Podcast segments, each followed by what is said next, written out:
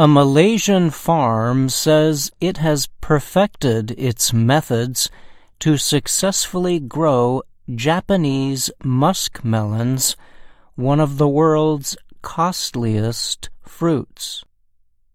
Farmers at Malaysia's Mono Premium Melon Company said they had discovered the right mix of nutrients and treatments to grow the top quality melons. One of the methods involves workers rubbing the melons with a soft cloth. The farmers believe that doing this can improve the taste of the fruit. They also play classical music around the plants, which is thought to increase growth. Seh Cheng Siang is the director and co-founder of the farm in Putrajaya, south of Kuala Lumpur. Every single Japanese melon that you see in our farm is almost like an art piece, Seh told Reuters news agency. Since the last century, farmers in Japan have been perfecting the art of growing the fruit. Japanese muskmelons are prized for their tastiness and exact rounded shape. In Japan, the costly melons are sold in high-end stores as luxury products.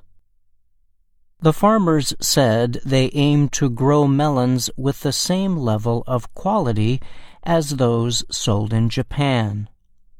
But the process is more difficult in Malaysia because of the country's hot and humid climate. Japan enjoys more moderate climate conditions than Malaysia.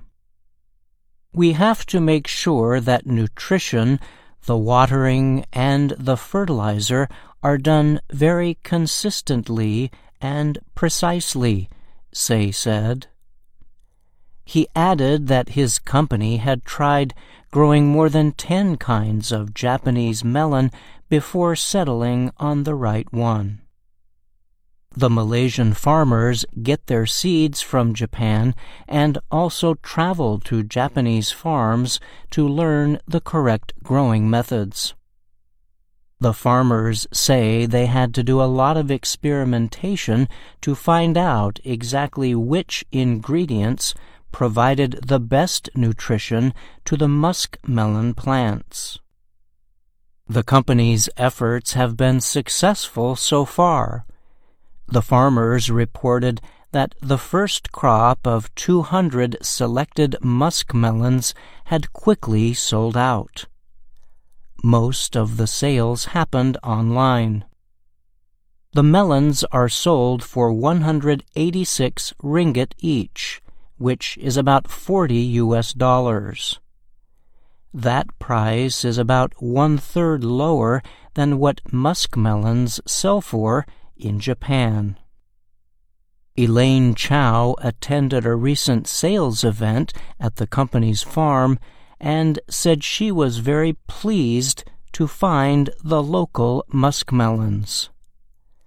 It's pretty interesting to know that as a Malaysian, we can actually grow Japanese grade melons in Malaysia, she said.